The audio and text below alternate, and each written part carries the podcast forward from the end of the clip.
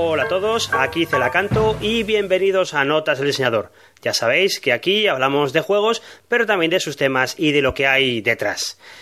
A finales del siglo XVII, ya sabéis, finales de los 1600, eh, Rusia era un poder emergente dentro de los confines de Europa aunque para mucha gente todavía no era alguien de notar, un poder a notar, sino que era simplemente un pequeño poder regional pero que había conseguido una serie de cosas que eran bastante importantes, bastante destacables. Eh, entre ellas, pues, por ejemplo, el haber conseguido repeler todas las invasiones exteriores que los habían amenazado y también el más o menos haber conseguido eh, mantener un orden dinástico más o menos estable y no caer en guerras civiles constantes el origen de en qué momento podemos empezar a llamar Rusia o el Ducado de Moscú, que era lo que era antes, a todo eso que acabaría siendo la Rusia imperial, eh, pues es bastante incierto. Pero si ponemos, por ejemplo, la fecha de Iván el Terrible, que es el tipo que primero se acaba quitándole el poder a los nobles y haciendo un reinado fuerte en aquella zona, pues solamente habían pasado dos dinastías, la de Iván el Terrible y luego ya los Romanov, que eran los que estaban en el poder en la fecha en la que estamos hablando. Desde ese momento, el poder de Rusia, con más que altibajos o eh, aumentos, pues no había parado de crecer. Y habían conquistado recientemente algunas partes al sur de su territorio y también se habían extendido hasta toda Siberia aunque la verdad es que teníamos que decir que era un control bastante nominal. En realidad tendría un par de puestos comerciales colocados en un territorio que a nadie le importaba lo más mínimo. Pero probablemente si le preguntáramos a cualquier europeo de la época cuál era el fin de Europa o cuál era el rey que estaba en el borde de Europa, pues probablemente citaría antes a Polonia-Lituania o a los suecos. Eh, Moscú y toda esa parte rusa todavía no era considerada como una parte integrante de los tejemanejes entre las cortes europeas en, aquella época. Y es que la verdad es que había que decir que pese a todas esas cosas buenas que he dicho sobre los rusos, tenían toda una serie de consideraciones bastante negativas y en las que estaban muy, muy, muy atrasados.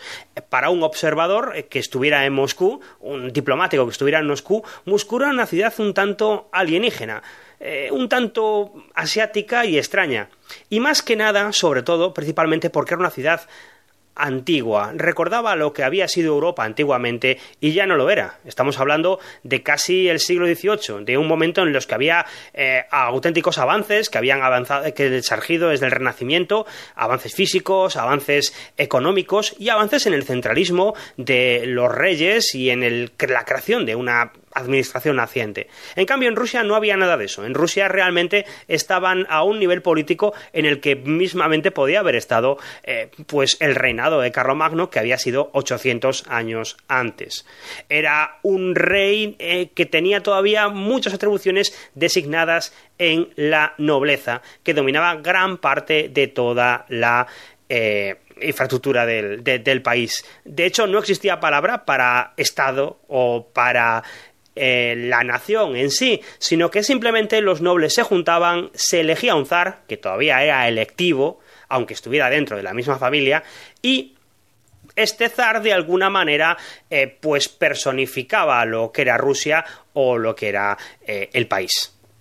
Como os decía, las monarquías, la monarquía, la dinastía, había permanecido bastante estable, pero en Rusia seguía existiendo esa idea de monarquía electiva, sino que no iba a ser el hijo primogénito seguro y tenía que serlo por narices, sino que al momento en que moría cada uno de los zares había una serie de inestabilidad para ver quién había a ser el nuevo zar entre los cercanos por línea dinástica. Otro problema que existía en Rusia es que estaba atrás de todo esto que os estoy comentando de los avances científicos en Europa.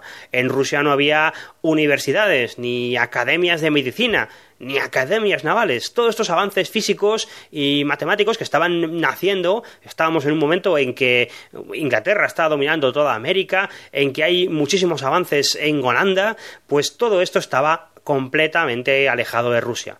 El 99% de los libros que se escribían, por ejemplo, tenían siempre una temática religiosa. Y realmente ese era otro problema, entre comillas, de Rusia todavía tenían la concepción de la religiosidad que teníamos aquí en la Alta Edad Media. La religiosidad ocupaba todas las esferas de la vida pública y no existía de ninguna manera ninguna que no fuera tocada por la Iglesia. En 1672 nacería la persona que cambiaría todo esto de lo que os estoy hablando. Y estamos hablando, pues, de Pedro el Grande, zar de todas las Rusias y emperador. Pedro el Grande nace en 1672, hijo del anterior zar, Alexei, pero ya nace de su segunda mujer. Había tenido una primera mujer con la que había tenido nada más y nada menos que 13 hijos. No todos habían ido hacia adelante, como solía ser habitual en aquellos años, pero nada presagiaba pensar que Pedro podía llegar en algún momento a ser zar de Rusia, a ser el heredero directo. Pero como os comentaba, eh, todavía existía en Rusia una idea de monarquía electiva, con lo cual probablemente el candidato que se iba a hacer eh, con el trono iba a ser aquel que fuera el más capaz, el más vivaz o aquel que fuera capaz de eh, acumular los mejores recursos a su favor o las mejores influencias. Eh, cuando el zar Alexei muere, eh, le sucede Feodor III, un hijo del primer matrimonio de este zar. Pero ya se va viendo que el pobre hombre no va a durar demasiado en el trono, porque es una persona enfermiza, es una persona bastante débil, con lo que ya los primeros ministros, que eran los que realmente estaban gobernando en aquellos tiempos, pues eh, van viendo que hay que elegir un sucesor para el trono. Y aunque es mucho más joven que todos estos, Pedro destaca bastante, porque si bien Pedro murió siendo Pedro el Grande, ya nació siendo Pedro el Grande. Pedro mm, medía cerca de dos metros, dos metros y pico creo, y no solamente eso, sino que además era una persona vivaz, eh, despierta, eh, muy energética, que nunca paraba y siempre estaba quieto y nunca estaba quieto y siempre estaba eh, buscando qué hacer, buscando en qué moverse. Por eso todos los gobernadores que estaban en ese momento, bueno, todos los nobles que estaban en la corte, veían en él un candidato posible para ser una persona que acometiera ciertas reformas. El sector más reformista, digamos, de los boyardos, de los altos nobles de, Rusia, veían en él una forma de, conseguir algunas cosas que deberían hacer para reformar el país. Así pues, eh, cuando Feodor III está en su lecho de muerte, ya se le va encaminando para nombrarle zar y para que sea regente su madre del segundo matrimonio de Alexei. Pero antes de que consiga este nombramiento, existe, bueno, tiene lugar una intriga parecida, una revolución de los Streltsy, no sé si lo pronunciaré bien, era una especie de guardia pretoriana, cuerpo de élite dentro del ejército ruso, que servía, bueno, eran, como ocurría con la guardia pretoriana en Roma, el que controlaba los Streltsy en el palacio tenía un cierto control. Y una de las personas que tenía un cierto control sobre ellos eran la otra facción de boyardos, los que apostaban por tener un heredero que tuviera más legitimidad en el trono y que siguiera siendo un zar débil. Alexei había sido un, zar más o menos fuerte, ellos querían simplemente tener un zar débil al que pudieran ningunear y en el que pudieran eh, seguir mandando ellos y dirigiendo ellos el país como ellos vinieran. Entonces hay esta rebelión de los Streltsy y eh, hay una especie de conato de guerra civil que no llega a ello, solo llega a un levantamiento y al final, antes de que el levantamiento vaya a más, antes de que se llegue a una guerra se llega a un compromiso, a un acuerdo, a un acuerdo bastante inédito, y es que se nombrarán por primera vez y última en la historia de Rusia dos zares a la vez. Por un lado, se nombrará a Pedro, que pasará a ser zar, y también se nombrará a Iván, Iván V. Y tanto tendrán el mismo poder que tendrán un trono conjunto. O sea, hay un trono que se conserva todavía a día de hoy en el Museo del Kremlin, creo que es, que es el trono dual, para mostrar que los dos gobernaban de la misma manera, los dos gobernaban de la misma forma pero había un pequeño problema en todo esto, y es que así como Pedro era una persona vivaz, energética, dinámica, eh, Iván era un idiota babeante. Y no me malinterpretéis, cuando digo idiota babeante, no estoy diciendo nada en sentido figurado, estoy diciéndolo en sentido literal. Se le caía la baba mientras estaba en el trono al lado de Pedro. La imagen tenía que ser bastante cómica. Eh, pero claro, evidentemente todo esto no era así. En realidad, el que estaba gobernando en la sombra era una hermana de Iván, era Sofía, Sofía era hija del anterior zar de Alexei y ejercía el poder en la sombra. De hecho, si uno ve las monedas de la época, son muy curiosas porque en un lado aparecen los dos zares, niños, todavía son niños, tienen cerca de 10, 12 años, y en la otra cara aparece Sofía como diciendo, bueno, yo soy aquí la que realmente está mandando. Y entre Pedro y su madre, y por otra parte eh, Iván y Sofía, van llevando un poco la política de Rusia durante aquellos años. Pero la situación se hace rápidamente insostenible. Pedro y su madre intentan hacerse con el poder porque esto no puede ser y eh, Sofía consigue levantar otra vez a los Stretching, montar otra especie de revuelta con lo que Pedro y su madre se retiran a vivir momentáneamente en una aldea cercana a Moscú. Mientras tanto, Iván seguiría siendo regente y conseguiría grandes eh, grandes hazañas para un hombre de su talla intelectual, como por ejemplo ser capaz de engendrar a dos hijas. Mientras tanto, Pedro y su madre se retiran, como os decía, a un monasterio cercano y ahí siguen viviendo su vida, eh, aunque Pedro no sabe si realmente va a ser zar o no. El caso es que este, este periodo le marca bastante a lo largo de, de su evolución, porque al estar alejado de la vida de palacio, de la vida de las intrigas de palacio, tiene tiempo para dedicar su energética personalidad a otras cosas a vivir fuera de, palacio, a relacionarse con todo el mundo, a tener una educación distinta de la que han tenido otros zares. Eh, una cosa curiosa, por ejemplo, de Pedro es que frecuentaba lo que le llamaban el el barrio alemán o el distrito alemán, que era donde estaban los extranjeros que residían en Moscú. Y eh, Pedro se pasa muchísimo tiempo con ellos porque eran personas mucho más abiertas y mucho más cercanas a su forma de ver el mundo, a su forma de entender las cosas. Eh, pues Pedro muestra muchísimo interés por temas bastante curiosos y bastante que en un zar normalmente no se no prestaría atención, como eran la astronomía, eh, los mapas y sobre todo la navegación. en aquellos años Pedro montará una pequeña flota de barcos con la cual surcará los ríos de Rusia y desde aquel momento se ve fascinado por la navegación y por todas estas cosas que le van contando los extranjeros que están ocurriendo en el mundo, pero no están ocurriendo en Rusia. Nota curiosa, y probablemente ocurre por esta educación exterior, fuera de palacio, que tiene Pedro, es que no es que solamente le interesaran esos temas, es que además le gustaba practicarlos manualmente. Eh, llegó a dominar muchas disciplinas de las que hablaremos más adelante, pero que le gustaba practicarlas a él mismo. La odontología, eh, la carpintería, la navegación, todo ese tipo de cosas le gustaba implicarse en los temas físicamente. Pedro va creciendo en aquellos años y se va convirtiendo en una persona físicamente impresionante, los dos metros que comentaba, pero aún así eh, tiene una serie de una complexión un tanto extraña. Eh, medía dos metros, pero no le acompañaba una corpulencia de la misma manera.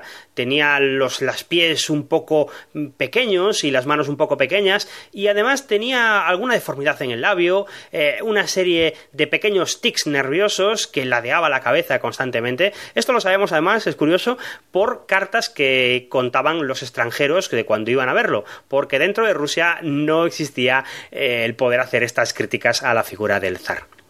Eh, Pedro va creciendo y aunque os comentaba todo esto de que va alejado de las intrigas palaciegas, pues eh, al final acaban volviendo a su vida.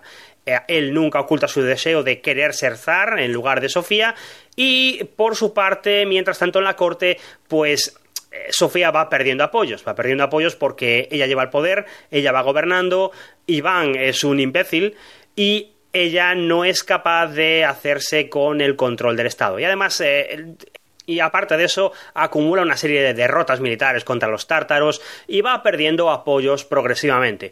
Con lo que decide que hay que dar un golpe de mano, eh, proclamarse zarina directamente y mandar a Iván a la mierda y eh, a eliminar a Pedro, que era la amenaza para el trono. Eh, pero la jugada le sale mal eh, y mm, acaba siendo apartada del poder.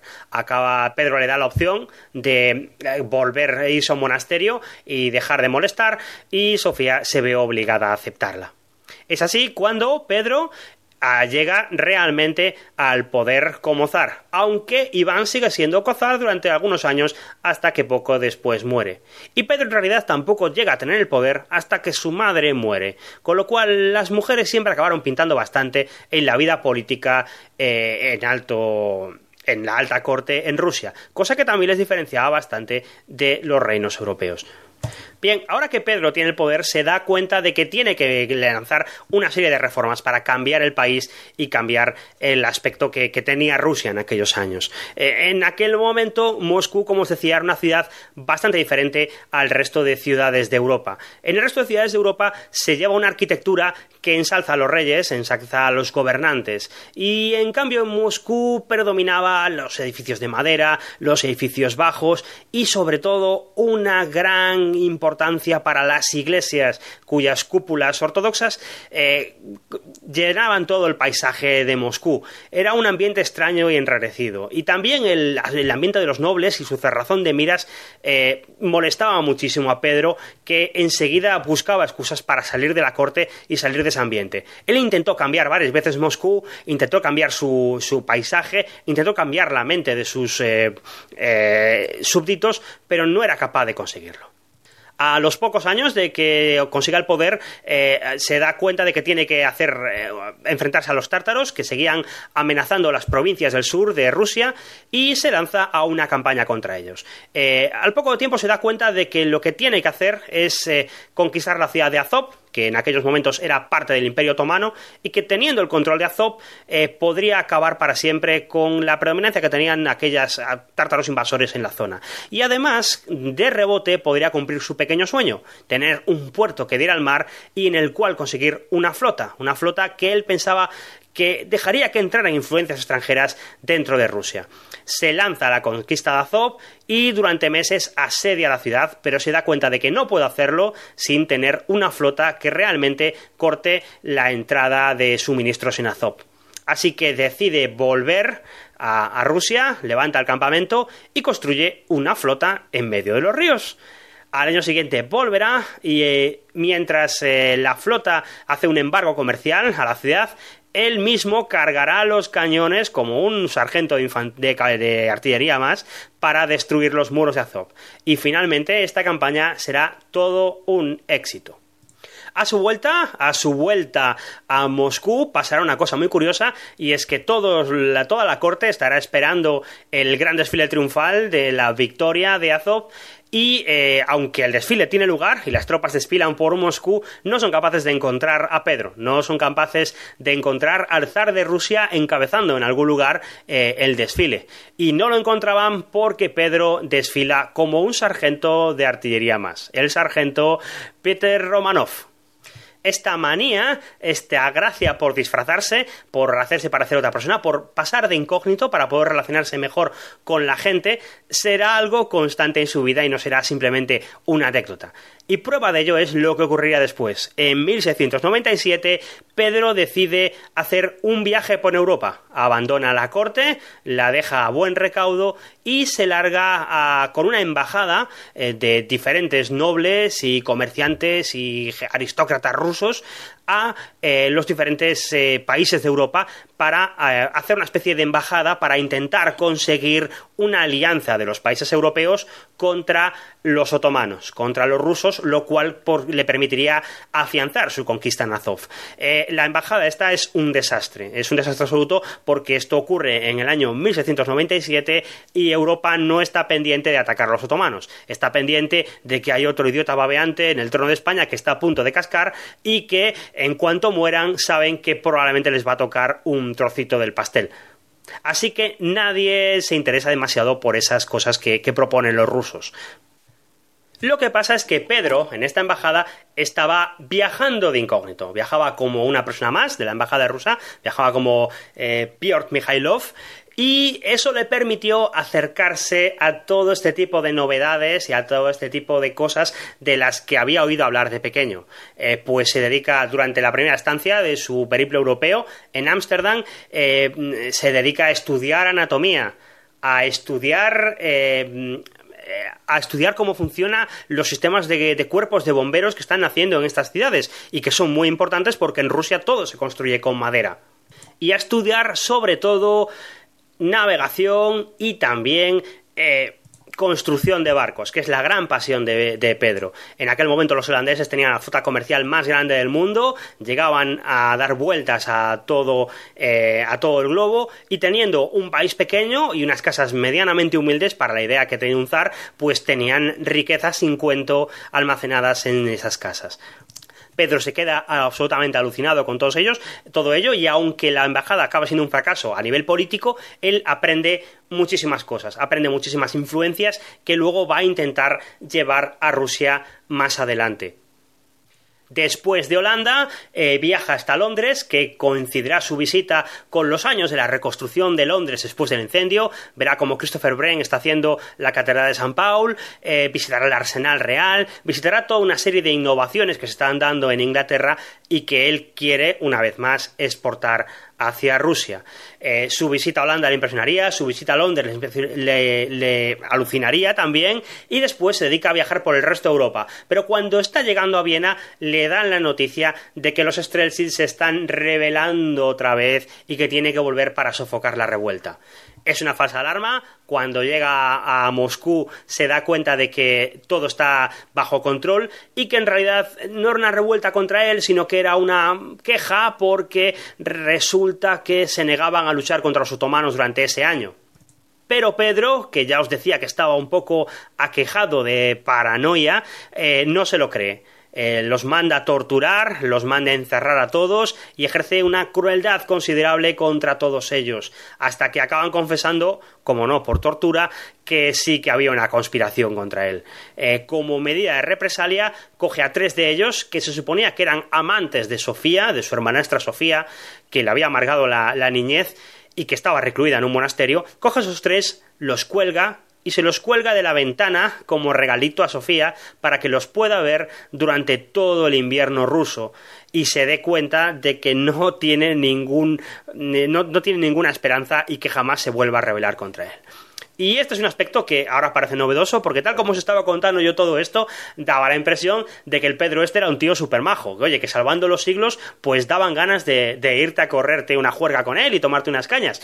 Pero nada más lejos de la realidad. La personalidad energética, emprendedora de Pedro el Grande tiene un reverso oscuro. Y es que a la vez era un tipo. Eh, que se imponía sobre los demás y que los humillaba y que podía dar unas mm, dosis de crueldad verdaderamente terribles. Posiblemente este era el tipo de carácter que tenías que tener para reformar un país como Rusia y no ser tú comido por, por, las circunstancias.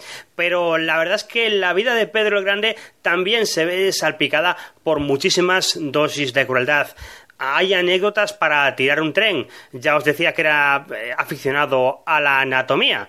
Pues en algún momento alguno de sus oficiales tuvo bastante miedo de este tipo de, de, de, aficiones de Pedro y Pedro les obligó a todas esas personas a morder un cadáver para que le perdieran el miedo y después le acompañaran en sus eh, disecciones. Otra anécdota curiosa es que Pedro era odontólogo aficionado y pronto sus súbditos dejaron de quejarse de dolores de muelas viendo que el remedio podía ser peor que la enfermedad.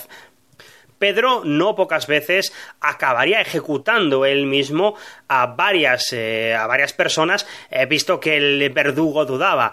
Y las eh, la violencia y la forma que tenía de beber y de divertirse era verdaderamente llamativa. Se contaba que Pedro tenía una corte paralela con sus amigos de, diversiones y de juergas, pero no estamos hablando de que tuviera unos amigos de irse de juergas, es que tenía una corte paralela con nombramientos, con normas, eh, con todo muy regido, haciendo una especie de parodia de la propia corte que él tenía, y en las que se cuentan cosas increíbles, en que se bebía eh, como cosacos, algo habitual para un ruso, pero de una manera desmesurada.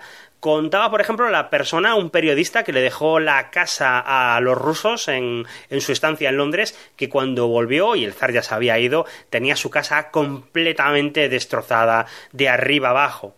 Y además Pedro solía humillar y maltratar a todas aquellas personas con las que se llevaba muy mal. Quizá lo peor y lo más destacable de siempre en la vida de, de, Pedro el Grande, con su gran punto negativo, es, y la gran prueba de la crueldad que llegaba a tener, es que llegó a matar a su propio hijo, a su propio hijo y heredero, que no era una persona como él, eh, la única afición que compartía con su padre era la bebida, y en el resto era una persona reservada, callada, religiosa, y Pedro veía que tarde o temprano, si cuando él se muriera, si él heredaba, las cosas se iban a volver al curso que había tenido Rusia siempre, y eso no lo podía permitir. Intentó que cambiara a su hijo varias veces, eh, su hijo conspiró con algunos boyardos que no debería, se casó con una princesa extranjera que no le gustaba a Pedro y tuvo que huir de Rusia. Pero Pedro pronto lo capturó, lo hizo volver y lo torturó para que confesara que realmente estaba en su contra y había tramado eh, intrigas contra él. Y el propio hijo de Pedro acabó muriendo de las heridas infringidas en la tortura, en las que incluso se comenta que parte de la tortura la infringió el propio Pedro. Y es que, aunque pueda ser una persona reformista y pueda ser una persona abierta a aspectos técnicos nuevos, no era una persona tan cercana al humanismo o a estas cosas que podíamos tener en Europa o a estas protoideas de derechos humanos, sino que más bien él le gustaba lo práctico y le gustaba las cosas prácticas y es lo que quería que importar. Pero en el resto era ruso hasta la médula. No le importaba mover a la población, no le importaba exigir todos los sacrificios que fueran necesarios para llevar a cabo sus planes. Y este tipo de cosas se vieron en las reformas que empezó a hacer en Rusia tras su periplo europeo. Intentó cambiar de arriba abajo eh, el espíritu ruso y abrirlo un poco a Europa atacó a la todopoderosa Iglesia rusa, eh, impidió que se eligiera un nuevo patriarca metropolitano de Moscú para impedir que se hiciera un poder fuerte contra él, eh, y muchos de los religiosos y las personas de la Iglesia lo veían realmente como un anticristo. Eh, además, atacó las costumbres rusas, impidió que los nobles rusos vistieran con ropajes tradicionales y los obligó a occidentalizarse. Y tanto es así que puso un impuesto para aquellos que no se, eh, no se vistieran a la manera eh, europea. Y otro más por la barba. Esta es una cosa que no me resulta comentar. Eh, resulta que la barba no solamente es que los eh, rusos llevaran barba porque hacía mucho frío ni nada así, sino que era una cuestión cultural. Eh, para la Iglesia Ortodoxa el llevar barba era el llevar una barba como Jesucristo y era parecerse a Dios y, no había que afeitarse nunca la barba porque la barba significaba que te estabas acercando a Dios y que si te la cortabas de alguna manera estabas profanando la imagen que Dios había querido crear del hombre. Pedro no quería saber nada de esto y nada más llegar eh, de su periplo europeo empezó a afeitar él personalmente las barbas de su corte y estableció un impuesto a todo aquel que quisiera llevar barba. Un impuesto bastante pesado, diferente para los nobles y para los eh, eh, campesinos, pero además aquel que conseguía pagarlo tenía que llevar un humillante medallón de bronce que tenía una barba y que ponía impuesto pagado. Y esperamos, y además no podía tapar ese medallón con la barba. Otra de las reformas que hizo Pedro es que intentó movilizar y dinamizar a la nobleza rusa tradicional y para ello estableció una serie de tablas y rangos que hacían que una persona por ser un boyardo importante de una familia importante no fuera a conseguir posiciones altas en el Estado, sino que necesitaba haber estudiado, necesitaba haber tenido una preparación previa para poder llegar a hacerlo. Además, Pedro nombraba mm, a absolutos eh, personas normales, a personas que no eran nobles, como sus consejeros de confianza. Él confiaba en las personas en las que les veía valía y les veía mérito.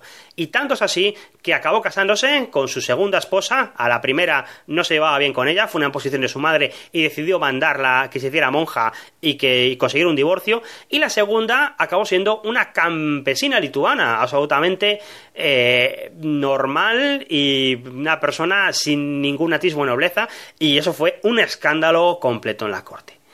Eh, otro sitio, otro aspecto que quería modernizar de una vez por todas Pedro de Rusia era eh, el que, que, él pensaba que Rusia necesitaba tener una flota para tener el dominio de los mares, como ocurría con los ingleses o ocurría con los holandeses a los que había visitado. Pero tenía un problema, y es que Rusia en aquellos tiempos no tenía puerto. Eh, eh, Azov, que era el puerto que había conquistado en el Mar eh, Negro, pues no servía de mucho porque los otomanos bloqueaban todo el comercio en Constantinopla. Él había intentado atacar a los otomanos buscando la Alianza Europea, pero no lo había conseguido, así que él sabía que nunca iba a tener salida por el Mediterráneo. Rusia en aquellos años tenía un puerto, era el puerto de Arkhangelsk, eh, una ciudad muy rara, yo no la conocía hasta que jugué, y supongo que igual algunos de vosotros lo recordaréis, los que habéis jugado al viejo Russian Campaign, o Russian Front, ya no me acuerdo cuál de los dos es, una de las condiciones de victoria es tomar Arcángeles. Arcángel es un puerto ruso natural, que es el puerto más antiguo de Rusia y el más importante en aquellos tiempos, pero tenía un problema, es que Arcángeles está en el Mar Blanco, está más allá de Escandinavia y eso se hiela durante varios meses al año, con lo que la idea de tener un gran puerto, una zona que se hiela a los eh, varios, varios meses al año, pues es prácticamente eh, imposible. Así que Pedro buscaba una salida en el mar para Rusia. Y es entonces cuando en 1700 comienza algo de lo que he hablado en un podcast hace un par de semanas. La Gran Guerra en el Norte, que encabeza eh, a Suecia, que era la gran potencia del Báltico, contra Polonia, Lituania y Rusia. Eh, Pedro se lanza al ataque contra Suecia y espera conquistarle esas regiones del Báltico, Lituania, Letonia, partes de Finlandia, que le permitan tener una salida natural al mar. Solo había algo que objetar a todo esto y es el hecho de que Rusia en absoluto estaba preparada militarmente para enfrentarse a los suecos. Eh, y prueba de ello es que Pedro lanza todo su ejército en la zona del Báltico contra ellos, en la zona de Estonia Letonia, y es absolutamente derrotado en la batalla de Narva. Eh, tiene la suerte, tiene la gran suerte de que Carlos eh, eh Carlos XII era el tipo que estaba al mando en, Suecia y que era a su manera también un gran hombre, tanto como Pedro, era un gran personaje, eh, pues Carlos, II, eh, Carlos decide que los rusos no son una amenaza, que ya han sido derrotados y que ahora se va a centrar en los polacos, que son los que realmente son sus enemigos. Lo cual le da tiempo a Pedro a aprender de la lección y fortificarse esperando unas las siguientes batallas. Eh, una cosa curiosa que hace Pedro en estos años y que desalta el terror entre los religiosos ortodoxos es que manda fundir el bronce de todas las campanas de Rusia para poder hacer cañones. Y en aquellos tiempos también conquista una pequeña fortaleza en el río Narva eh, que tenían los suecos y allí decide construir una ciudad, decide construir su ciudad, la ciudad de San Petersburgo. Hasta aquí todo normal. Pedro decide hacer una ciudad en una zona eh, que daba al mar eh, para tener un puerto de salida. Pero ahora vienen los problemas. Eh, montar una ciudad ahí no era nada fácil. La ciudad está localizada en la desembocadura del río Narva, eh, eso está en la actual San Petersburgo, y era un sitio que era conocido, porque era de paso, porque el río Narva acaba desembocando en una especie de gran lago que da acceso a casi el interior de Rusia, pero en aquellos tiempos allí no vivía nadie y la desembocadura del Narva era un delta con numerosas islas y que era un pantano inhóspito y terrible. Y había otro problema, que allí no había un término que los ingleses llaman hinterland y que viene a ser eh, pues eh, una redecilla de pueblos y de gente que viviera en la zona y que pudieran suministrar comida a las ciudades. No existía nada de eso, era plantar una ciudad en el medio de la nada en un sitio que era un pantano rodeado de estepa rusa. La gente en aquellos tiempos debió ver a Pedro como un loco, porque realmente era una locura lo que quería hacer.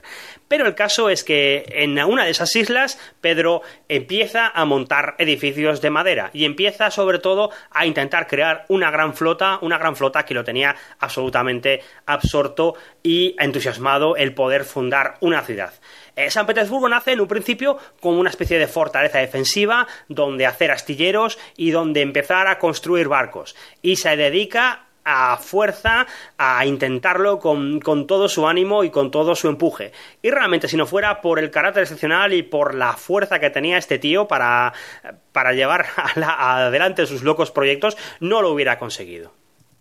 En estos años la ciudad crece, es construida, eh, se mueve una cantidad de campesinos rusos impresionante, se habla de un 5% de todos los beneficios de Rusia, de todo el PIB de Rusia se destina a la construcción de esa capital, se hace traer a gente de todas las esquinas y se utilizan, por supuesto, numerosos prisioneros de guerra esclavos suecos. Hay un dicho popular ruso que dice que San Petersburgo está construida bajo los huesos de los campesinos rusos. Pero tan volcado está Pedro y tan animado está en la construcción de esta ciudad que va haciendo en las diferentes islas de, la desembocadura del Nerva. Él no tiene muy claro cómo hacer la ciudad ni cómo hacerla en esos momentos, sino que va improvisando un poco sobre la marcha, que prohíbe, por ejemplo, la utilización de puentes en San Petersburgo. A día de hoy, San Petersburgo es conocida por sus puentes, por sus numerosos puentes que atraviesan sus islas y las cruzan para poder llegar de un lado a otro. Eh, Pedro estaba tan obsesionado con que los rusos aprendieran a navegar que prohibió el uso de puentes, de tal manera que para desplazarte por San Petersburgo tenías que hacerlo en barco en todo momento. Bien, el caso es que eh, Pedro se va haciendo fuerte allí y en 1709 tiene lugar otra batalla contra los suecos y allí los rusos los derrotan y les dan una soberana paliza. Es la batalla de Poltava que marcará un poco el descenso de Rusia. Y aunque la guerra sigue existiendo, eh, ya no son una amenaza tan, tan fuerte los suecos en aquella zona. Con lo cual, Pedro empieza a plantearse en serio el construir más grande su capital de San Petersburgo. Y es que, precisamente, en 1712, en un giro increíble, decide trasladar la capital de todo el país de Moscú a San Petersburgo. Esto debió ser una auténtica locura en su época, porque de repente eh, la gente de la corte, los nobles, eh, los eh, curas de alta alcurnia, las autoridades religiosas, se vieron a que tenían que trasladarse de Moscú, donde habían estado toda su vida viviendo y donde tenían sus cosas, a una ciudad que estaba en medio de un pantano y que pues no tenía edificios grandes ni tenía nada importante que llamar la atención y que además estaba colocada en un sitio a, tomar viento. Y además, una vez que Pedro empieza a tomarse en serio el construir San Petersburgo de verdad, empieza a hacer una serie de cambios bastante importantes y bastante increíbles para forzar la construcción de la capital en el tiempo que le queda de reinado. Para empezar, a partir de ahí empieza a construir en piedra, lo cual es una auténtica locura porque en ningún lugar de toda esa zona hay piedra. Así que a Pedro no se le ocurre nada mejor que prohibir la construcción de edificios de piedra en toda Rusia para obligar a los canteros a tener que venir a trabajar a San Petersburgo. También otra cosa increíble que hace es cerrar por completo el puerto de Arcángeles para asegurarse de que todo el tráfico comercial que salga de Rusia tenga que salir desde el puerto de San Petersburgo. Y claro, eh, llevado al momento en que hay este apoyo total de la corona a esta ciudad, la población empieza a moverse lentamente hacia ella. Empieza a haber aldeas cercanas, empieza a moverse el comercio, empieza a moverse toda una serie de cosas. Y en estos años es cuando se construyen los grandes edificios de San Petersburgo la residencia de Pedro, la conocida como la Peterhof, que por cierto Peterhof es un nombre holandés, significa la residencia de Pedro en holandés, incluso el propio nombre de San Petersburgo eh, también significa, no es un nombre ruso, el nombre ruso acabaría siendo Petrogrado, que sería lo más, lo más, lo más cercano, eh, pero Pedro decidió poner ese nombre para marcar su idea de occidentalización, porque él veía que si desde Moscú no podía hacer nada y era muy difícil vencer las resistencias, desde su ciudad, donde él hacía las cosas como él quería, las cosas se iban a hacer a su manera. Y sí que es cierto, todos estos edificios que se construyen en esta época recuerdan al Ámsterdam en el que estuvo viviendo Pedro. No se parece tanto a una ciudad eh, rusa, no se parece a Moscú, no está llena de, de iglesias, sino que está llena de edificios civiles, está llena de arte barroco, está llena de racionalidad en su construcción y no es una ciudad medieval en absoluto, aunque tenga que estar construida sobre diferentes islas, lo que siempre dificulta el hacer un plano más o menos racional. También se construyen en aquellos años eh, catedrales y puertos, la Kunstkamera, que es un museo importantísimo que, que data de los tiempos de Pedro el Grande y que servía para almacenar la colección de curiosidades científicas que él había ido acumulando a lo largo de su vida. Para aquel tiempo, San Petersburgo ya es una ciudad, una ciudad grande, una ciudad importante, una ciudad con todas las edificaciones y las comodidades y con un trasvase de población brutal que hace que los nobles ya tengan que moverse a la nueva capital obligatoriamente junto con toda la corte, venciendo todas las resistencias que tenían, aunque durante mucho tiempo siguió existiendo una rivalidad entre San Petersburgo y Moscú por ver quién era la capital o la ciudad más importante de, Rusia. Eh, en aquellos tiempos San Petersburgo es una ciudad impresionante, colosal, llena de edificios gigantes, de sus canales, es conocida como la Venecia del Norte o la Palmira del Norte y es sin duda la ciudad más occidentalizada de toda Rusia, la ventana de, de Rusia Occidente hacia 1720 la, eh, Pedro consigue la paz con los suecos y eh, empieza a disfrutar de todo lo que ha conseguido a lo largo de su vida. Es a partir de ahí cuando se le empieza a conocer como el Grande y los rusos lo celebran también dándole toda una serie de cargos para celebrar las nuevas posesiones que ha conseguido en la Gran Guerra del Norte. Eh, pues lo nombran emperador de todas las Rusias se barajó incluso el título de emperador de Asia, pero al final se dejó de lado por algo más modesto. Curiosamente, el resto de monarcas europeos tomaron con bastante resquemor esto de que se llamara emperador de repente, porque parecía que estaba un poco por encima del resto de reyes. Pero los poderes cercanos tuvieron que admitir el título de Pedro y con el tiempo también el resto de Europa. Desgraciadamente, Pedro disfrutó poco de todo esto, porque en 1725 acabó muriendo de una gangrena en el aparato excretor, aunque probablemente causada porque tuvo muchísimos excesos de drinking y de comer a lo largo de toda su vida en el momento de su muerte hay una pequeña reacción eh, en contra de todo lo que había hecho Pedro. La capital vuelve a moverse a Moscú y parece que las cosas van a volver a su cauce, pero pronto alguno de sus descendientes termina volviendo a mover la capital de nuevo a San Petersburgo, donde finalmente siguió siendo la capital de Rusia hasta prácticamente la caída de los zares. Se la rebautizó como Petrogrado, una rusificación del nombre que significaría la ciudad de Pedro, y más tarde por los soviéticos como Leningrado. Algunos de los sucesores de Pedro, en especial Catalina la Grande, acabarían de construir todos esos edificios emblemáticos y conocidos de San Petersburgo. El Palacio de Invierno, la residencia de Catalina, el Museo del Hermitage, y los puentes también, también los puentes que Pedro no dejaba construir y que a día de hoy son representativos de la ciudad de San Petersburgo. Curiosamente, Catalina, que es la sucesora más grande y más famosa de, Pedro, eh, tenía un problema y es que no era directamente sucesora de los Romanov, así que intentaba compensar lo que no tenía en sangre con espíritu e intentaba convertirse un poco en la sucesora moral de la construcción de San Petersburgo. Eh, tal como la había iniciado Pedro el Grande. Pero eso es casi otra historia y la contaremos en otra ocasión. Ahora si tal nos vamos a hablar del juego.